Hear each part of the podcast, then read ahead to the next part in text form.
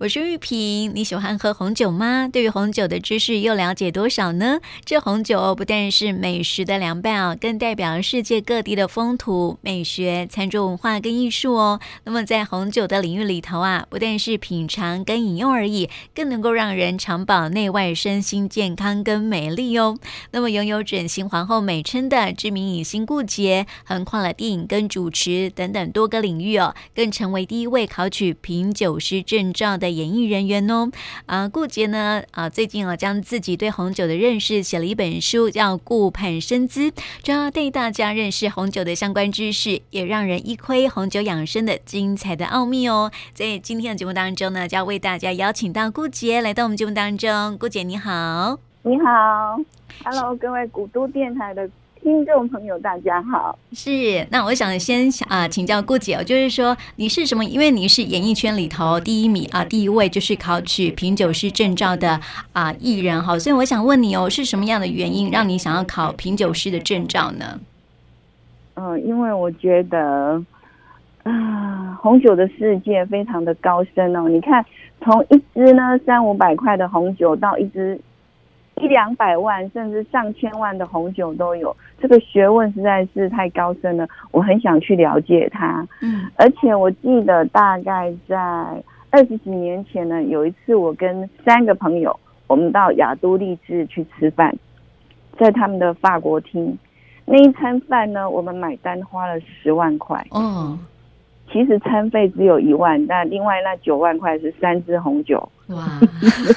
但是呢，我我坦白讲，那时候我根本喝不出红酒的好坏。嗯，所以呢，就这样子啊，就跟风喝酒这样子。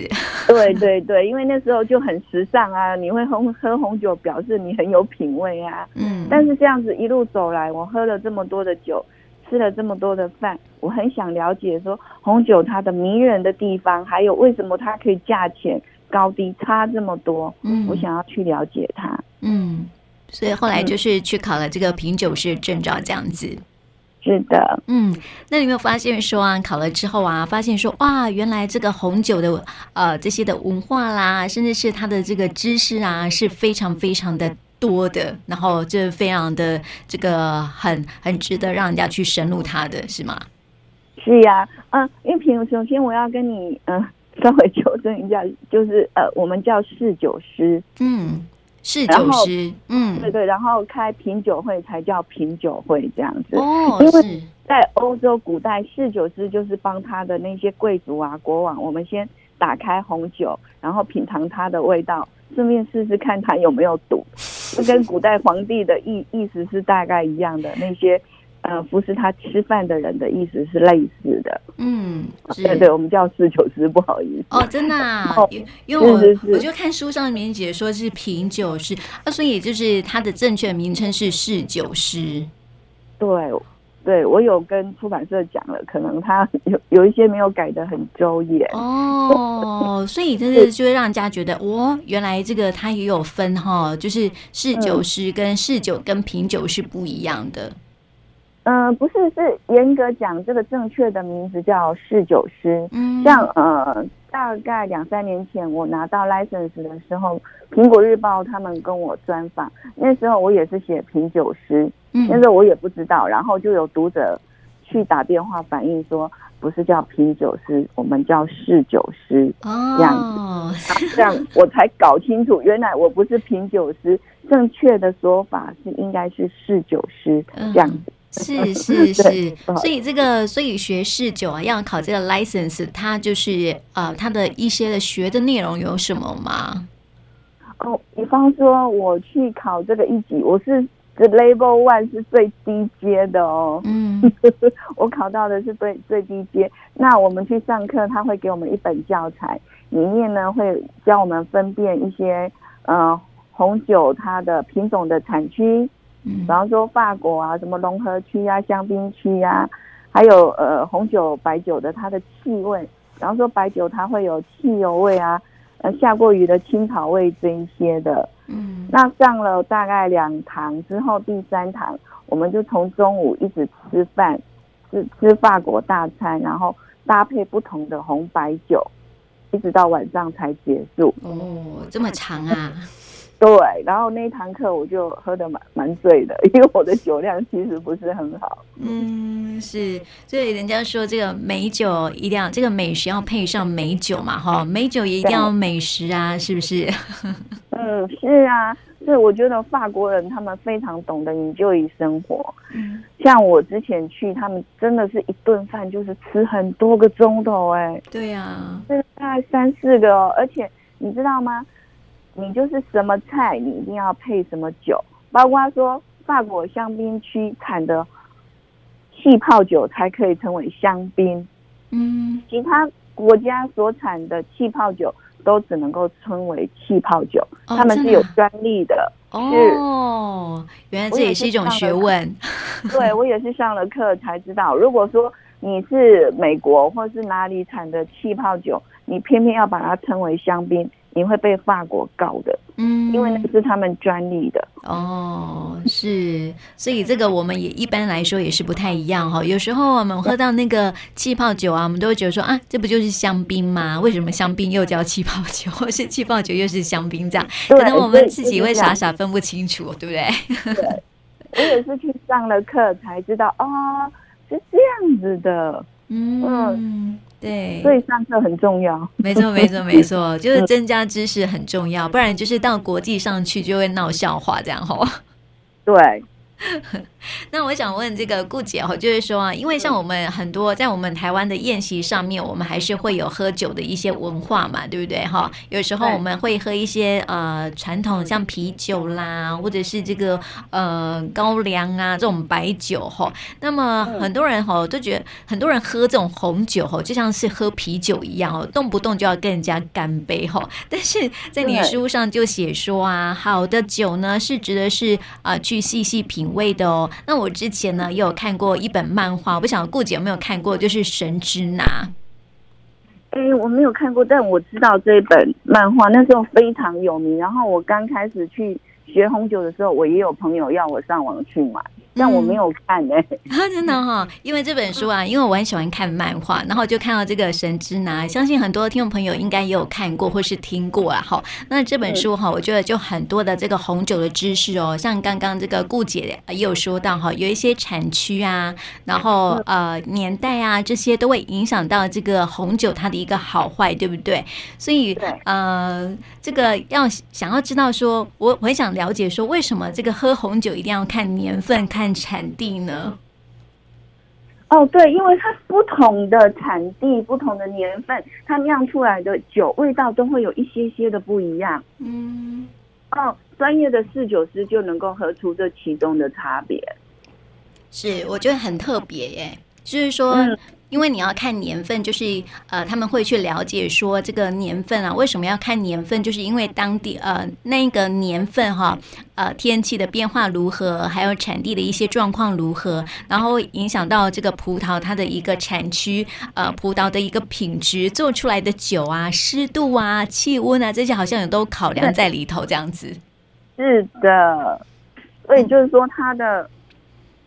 它的品质呢，会影响一支酒的价钱。嗯，是，嗯，所以我们有时候这个喝到很顶级的人，就会知道说，哦，哪一支红酒它的年份啊，然后它的这个价值有多少就对了。是的，是。那我想问顾姐，就是说，但是有些人就是像我们哈，就是很粗浅，然后或者是说有些人不懂得喝红酒，不懂红酒哈，应该如何去入门呢？你觉得？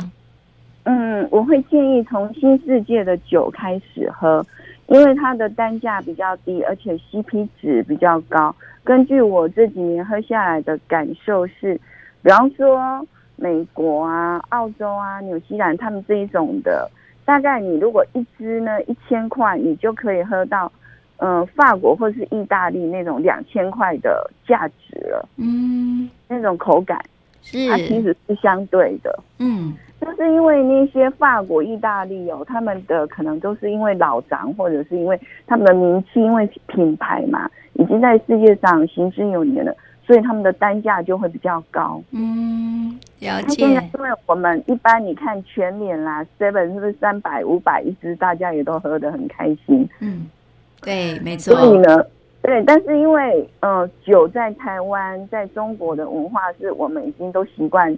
吃饭一定要喝酒。嗯、那如果你刚开始入门，然后你的预算又不是很够的话，我建议先从新世界的开始着手。嗯，这样。对，就是 CP 值会比较高一些，这样子。对，对啊。刚刚你在说老张的时候，我就想到我们的麻豆文旦的老张。麻豆文旦是不是它很有名？然后它那个老张长出来的皮薄，然后汁多，然后它就价钱比较贵。对，对，是是是，没错。我觉得是一样的概念啊。嗯嗯嗯，就很等同哈、哦。刚刚说到的这个红酒的概念是一样的，这样子哈、哦。所以大家如果说真的是要啊比较要入门的话，就是从一些新世界的酒开始来喝哈，可能它的 CP 值又比较高。但是我觉得这个喝酒还是不要用豪饮的哈，因为豪饮啊，它是完全没有办法来品尝出那个红酒的味道喽，对不对？对，因为像我们在开始上课的时候，老师会叫我们先教我们先看它的，先闻嘛。嗯，我们有有有几个步骤啊，然后要看它的色泽，然后摇一摇，闻它的味道。然后呢，再轻轻的倒在我们的舌尖上，分辨它什么黑醋栗啊、蓝莓啊，还是什么什么的味道。问题是，呃，黑醋栗台湾根本没有啊。当初呢，我还特别跑到台北车站有个长荣酒坊，我就问那个里面的侍酒师，因为他们的资历都比我高嘛，而且他们他们的等级也都比我高。呃，台湾呢，考试酒师只有到三级，如果要念到第四级，就要去香港了。他 total 总共就是五级，可是如果到香港的话，大概全部都是用英文，所以那个是非常厉害的了。那其实呢，我我就觉得我有点不才，就是我其实只是 level one 在这边呃卖弄，就觉得有点不好意思，但是我还是很。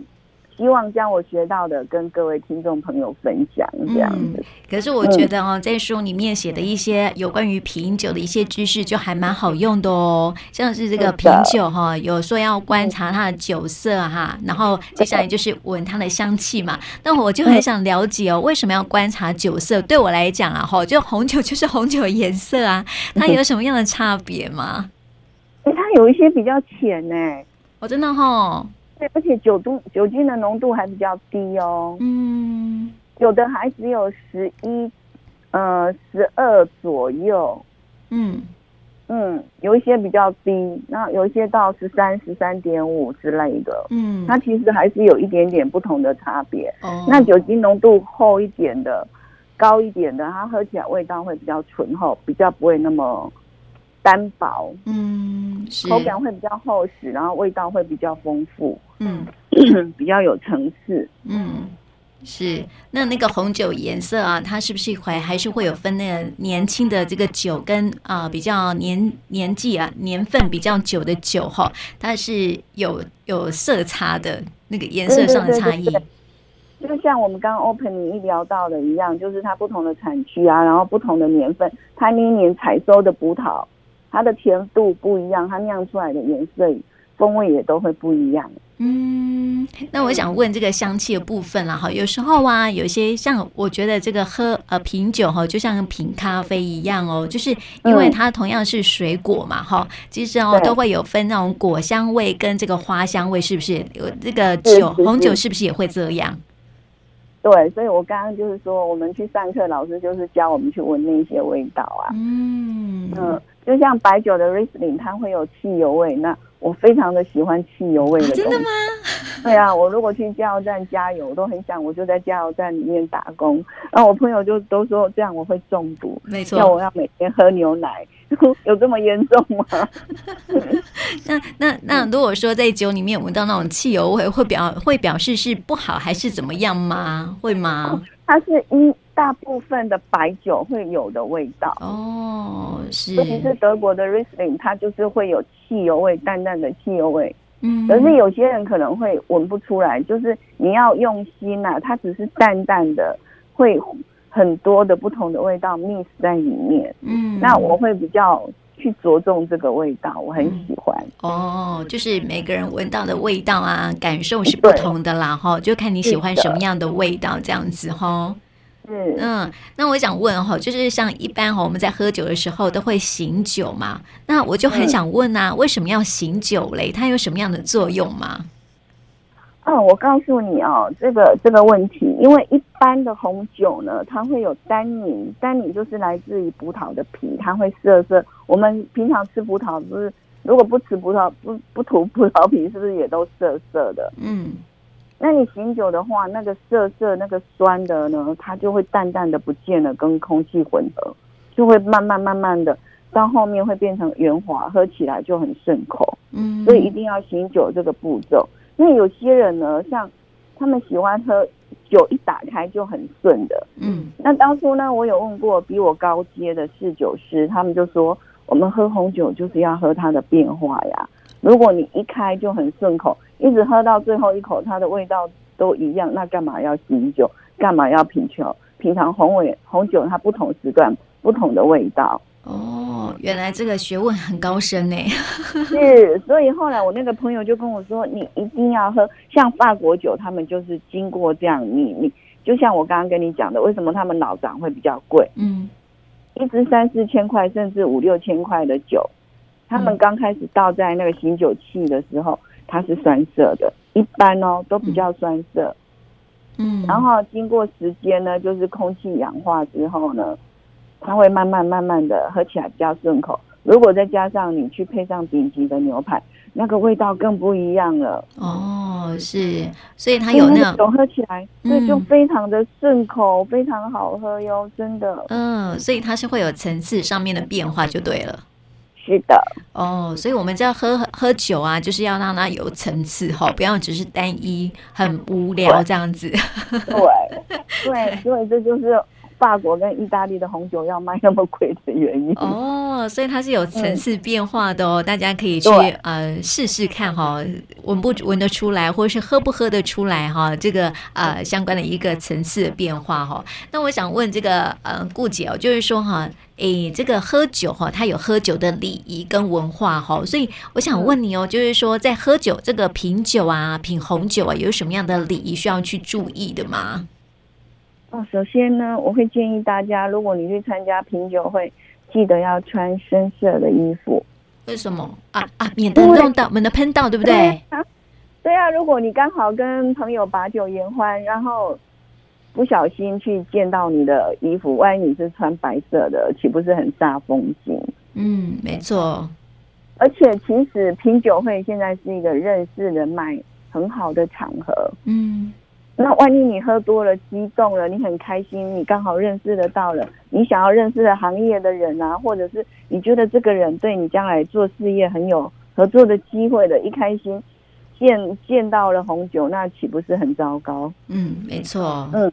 所以第一个就是我们要尽量穿深色的衣服。想讲到这里，我就想起我刚拿到四九十 license 的时候，我还有我有一次还办了白色情人趴，那次所有的人都穿白色，那时候哦，我现在想起来就觉得自己好 stupid 哦，有点尴尬，是不是？对，我因为那时候还没有像现在懂这么多嘛。嗯，你你也是拿到 license，你才慢慢慢慢去去观察，因为我们拿到一级的。毕竟只有上过三天的课，其实也不多。然后那三天课，呃，念完我们就考试了呀。嗯，对，嗯嗯，所以慢慢的，当初也没有学很多，对，也是慢慢去体会的。嗯，是，所以这个服装仪容要特别注意一下，这样子。是的，嗯，那这个当然就是。啊、呃，品酒会就是品酒用的嘛，哈，它不是拿来豪饮哦，所以在啊、呃、去参加品酒会的时候啊，还是要注意一下，就要小酌就好，对不对？对，因为我觉得我们中国人啊，嗯，台湾人我觉得还好，像大陆他们喝的很凶哦，我觉得法国或意大利人看了一定心里都在滴血，因为对他们而言那是好几十年的佳酿，就这样一口气就喝了，然后如果不小心你的身体不好。全部又吐出来，超级浪费的。嗯，没错，嗯、所以就是呃，喝酒真的要品酒就好了哈。是的，而且我在书里面还有教大家，就是你的体重是多少呢？嗯、你就是大概只能够喝几 ml 的红酒、嗯、白酒之类的。为什么？嗯，因为你的身体的耐受度是有限的呀。嗯，对。那还有就是，我们通常都讲说，以前我们一般以为。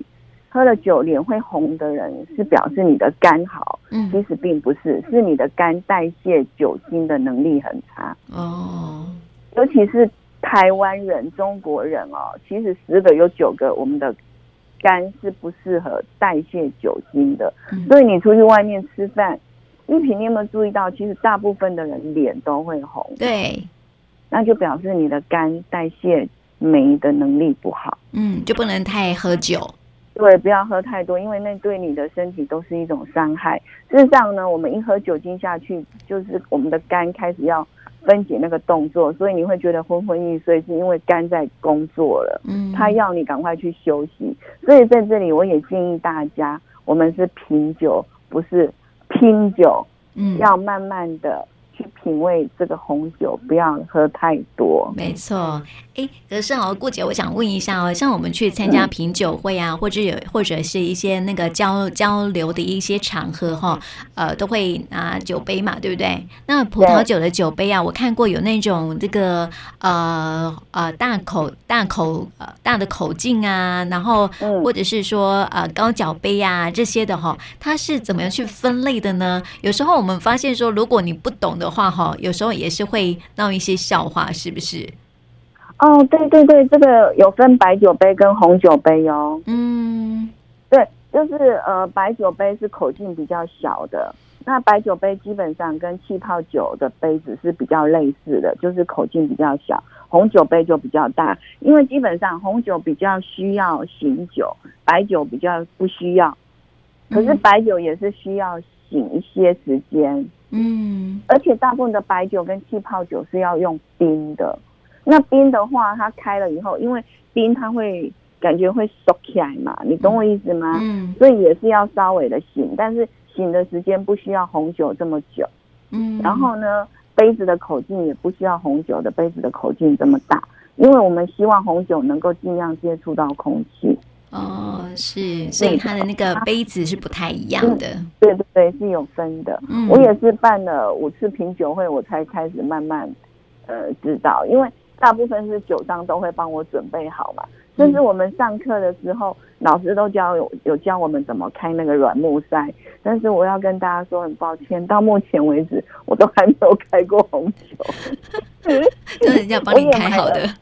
对，我也有买那个很漂亮的开红酒的，但是都没什么机会开。其实我很很希望，但是这些事情事实上呢，都有更专业的人帮我们代劳。嗯，所以我开品酒会的时候，我就是我有准备好的 PPT，然后跟大家介绍那个产地呀、啊，然后再跟大家介绍这个酒呢。它喝起来是什么味道？搭配食物以后吃了，我们会有什么样的感受？我的工作就变成这么单纯。嗯，那也很好啊，那也是另外一种专业的知识，这样子了哈。对，是啊。那我提我提到酒杯，我突然就想到一个问题哈，像那个酒杯啊，我们该怎么拿哈才比较得体呀？因为有的人是拿着那个呃他的柄嘛，那有的人是拖着他的那个杯杯跟柄之间，那到底要怎么拿才是正确的啊？有没有这样的一个？呃，礼仪或是规定呢？嗯，其实是看你个人的习惯。可是我会比较建议，如果是白酒或气泡酒，你就拿着那个柄。嗯，那如果是红酒，你就尽量让你的手掌去碰到那个杯底，嗯，让你的温度能够再更加的跟红酒呢，呃，让它能够更加的醒酒。哦，因为温度啊，它会影响醒酒的时间。那你的手掌的温度，它就会让醒酒的时间再缩短一点，你的酒的味道会更好喝。嗯，是。嗯，然后啊，我还发现一个，就是刚好已经讲到酒杯了嘛，哈，在那个品酒的时候，嗯、我们如果要跟人家呃碰杯，其实哈碰杯哈，在国际礼仪上面好像也很重要，对不对？对，你就是轻轻碰就好了，因为那个酒杯很贵的，重点是酒杯贵。嗯。然后就是那个杯沿这样轻轻拿斜斜的轻轻碰一下就好，那万一不小心把杯子碰碰破了，我我觉得主人可能会很心疼。对啊，那可以干脆不要碰杯，也是都要轻轻碰。嗯，而且呢，它不同的那个价位的杯子碰出来的声音是不一样的哦。越贵的它碰出来的越厚实的声音。嗯。嗯，越便宜的杯子，它碰出来就比较清脆，哦，因为它，对对，它的那个玻璃的密度是不一样的。嗯嗯嗯，那有没有说哈，那个晚辈要跟长辈碰杯的时候，应该要怎么做才比较有礼貌呢？嗯，一样就是用杯沿轻轻碰就好了。嗯，是，对，没有什么高低之分啊之类的。没有，没有，没有，嗯，就是轻轻碰，然后要动作慢。要优雅，嗯，对，重点哦，我觉得喝红酒啊，就是要有优雅。你知道吗？法国人哦，为什么一向给人很浪漫的感觉？因为他们就是很优雅，对不对？对，我记得有一次，我只是去新世界哦，纽西兰吃饭，我那时候去玩嘛，他们晚餐居然七点半才开始，然后开始呢，他们都不吃饭，一直在那边喝啤酒聊天，我都快饿昏了。因为我们在台湾都是六点半六点就吃饭了嘛，嗯。那天七点半你，还在喝啤酒，一直到八点半我们才开始吃饭，我都快饿昏了。哦，然后他们外国人煮的白米饭是不熟的耶，你知道吗？像西班牙，嗯，那个炖海鲜饭有没有？对，我不知道你有没有吃过。事实上，老外他们煮饭煮的是半生不熟的，是硬硬的白米，跟意大利炖饭一样。对对，然后那一天呢，我们吃的牛排，因为老外也习惯习惯就是吃三五分熟嘛。然后那个血水就进到那个饭里面哦，真的是有够恶心的，我饿到真的是不知道要不要把它吞下去。所以我很想问哈，就是因为刚好已经讲到食物了嘛哈，我想问就是说，人家说那个美食要配美酒嘛哈，啊，很多人普遍会认为说啊，就是红酒要配红肉，然后白酒要配白肉海鲜嘛哈，那你觉得这个葡萄酒啊，应该如何去搭配美食才会比较对味呢？哦，这讲的一点都不错哦，真的是这样子。嗯，好，怎么样配呢？比方说我的品酒会第一道菜我们会上前菜，那时候就是配气泡酒。嗯，好，嗯、呃，前菜就是一些小菜嘛。嗯，然后再来我们会上生菜沙拉，生菜沙拉我们就要配白酒，所以通常气泡酒、白酒会各一款。再来呢，我们会配汤。海鲜浓汤或者是洋葱汤的时候，嗯，这时候我们就会配比较淡的红酒。嗯，第一支红酒就要出来了。再来我们会上一道主菜，主菜主要是红肉的话，我们就配红酒。嗯，那如果是客人点的是海鲜，有时候。主菜通常只有主菜会让人家挑，其他都是固定的菜色哦。嗯，主菜就是海鲜跟肉类各一款。嗯，那肉类我们就是配红酒啊，海海鲜类我们就是配比较 strong 的白酒。嗯，就是比刚刚那一款白酒跟气泡酒还要在酒精浓度浓一点点的。嗯嗯，配起来才会不一样。到了后面 dessert 的话，甜点我们就配甜酒。包括那个水果，我们也要配甜酒。嗯，因为我曾经呢有一次呢，就是吃水果配到了很酸涩的红酒，哇塞，有够难吃的，水果都变难吃，酒都变难喝了。所以一定要搭配正确的酒款，要不然那一餐会是一个灾难。哦，对，没错，没错，真的，嗯，因为有一些哈，就是说它的食物啊，会影响到酒的味道，嗯、啊，有一些是酒的味道会影响到食物的口感。对，那比如说你如果吃海鲜，你配红酒，那个红酒的铁锈味都跑出来了。哦，原来是这样，恶心的。对，你下次可以 try try 看，你就会知道说为什么我们一定要好的食物要搭配正确的酒。嗯，要不然会很可怕，真的是可怕。对呀、啊，因为我都踹过了。所以我们如果去吃饭的时候啊，真的是要考虑到很多哦，就是说你要配的酒啊，就是一定要搭配食物来吃，啊，否则呢就会影响到整个这个。呃，食物的一个口感跟酒的一个口感这样子吼，对食物不礼貌，然后对酒也不礼貌，都浪费掉了这样子。对，都浪费掉了。所以玉萍，如果台南呢有人办品酒会，我会建议你去参加，因为在席间呢至少都会有两三六，至少会有五款的酒，不一样的酒，嗯、两款呃一款气泡，一款白酒，三款红酒的话。至少一一场品酒会用下来会有五款酒，那你去吃一顿，你就会知道说什么样的食物搭配什么样的酒，这样慢慢就会有概念。我也是拿到 license，然后自己办，再加上去参加别人办的，才慢慢有一点概念。要不然以前我都不懂啊，所以才会踩到地雷。就像我刚刚跟你讲的，吃海鲜配那个红酒就有铁锈味，然后不然就是吃水果配了红酒，整个很酸涩，就踩到地雷，就那个灾难都来了，有够可能。对呀、啊，所以如果听众朋友要去参加，如果有机会去参加品酒会的时候啊，还是不要开车去了哈，因为对，是坐计程车。对呀、啊，对呀、啊，对呀、啊，这个喝酒不开车，开车不喝酒嘛，对不对哈？对。然后这里还是要提醒大家。对，没错。然后呢，这个其实这个呃顾杰啊，顾杰他的这个书里面啊，其实很多有关于这个红酒啊、喝酒的一些礼仪、啊、跟知识哦，大家可以先参考一下这样子哈。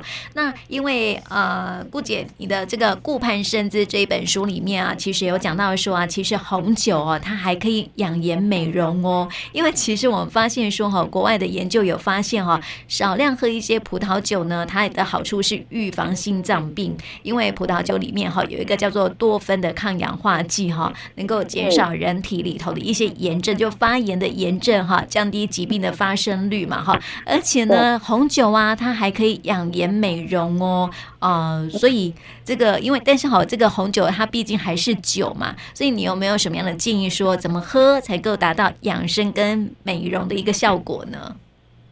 哦，我建议，比方说现在天气很冷啊，大家可以试试看，试试看。我书里面有教大家热红酒的做法。热红酒啊？对，嗯，就是因为天气冷，你看我们东，我们台湾不是一般坐月子要吃麻油鸡吗？我们也是把那个酒加入到那个酒膳食里面的嘛。嗯，所以里面那热红酒其实也有这样子的。嗯，然后怎么热？然后那里面有食谱，就是加一些热的水果啊，还是姜之类的食材。嗯嗯，然后把红酒加热，放到瓦斯炉或电磁电磁炉上面，跟它加热。嗯，它这样喝起来风味会不一样。嗯，那十七号，因为我在台南啊，不是我在台北，我会在兆基商务中心也办一场那个圣诞品茗会。嗯，我有请那个我的配合的厂商也做个热红酒来给大家喝，呃、嗯，但很可惜玉萍你人在台南没有办法。嗯，如果我有机会到台南去办的话，我再邀请你过来。好啊，没问题。对，嗯，因为。啊，顾姐，你的书里面哦，其实有啊写到一些葡萄酒跟食物怎么样去搭，采购对味的一些方法哈，而且呢，刚好也有食谱。如果听众朋友呢有兴趣的话，可以参考这本书里面的食谱的做法哈，还有热红酒的方法，也可以拿来啊做一下这样子哈。因为这个呃，人家说这晚上睡前呢，如果喝一杯红酒，其实还蛮好睡的哈，而且好像对身体也不错哦，对不对？嗯。嗯，有时候我会在家里，大概睡觉前我会喝个二三十 ml，因为我的酒量其实不是很好，那二三十 ml 就够让我的身体有点暖和，然后有点头昏昏的，睡眠品质会很好。我也在这边建议大家，也不要一次喝太多，因为有些人他的体质喝太多反而会睡不好。嗯，没错。对，会这样子的。嗯，对，所以呃，听众朋友，如果呃，对于这个红酒怎么样去养生啊，或是怎么样去美容啊，或者是说你怎你要想要知道说呃，喝红酒有什么样的礼仪呀、还有相关的知识的话呢，非常推荐给大家哈。这本这个《顾盼生姿》这本书是顾姐顾姐所写的这本书哈，也推荐给大家可以去看一看喽。那么今天呢，也谢谢顾姐啊、带给我们听众朋友哈，来认识更多有关于。红酒的一些的啊、知识啊、今天呢就谢谢顾姐哦，谢谢你。好，谢谢玉萍，谢谢大家。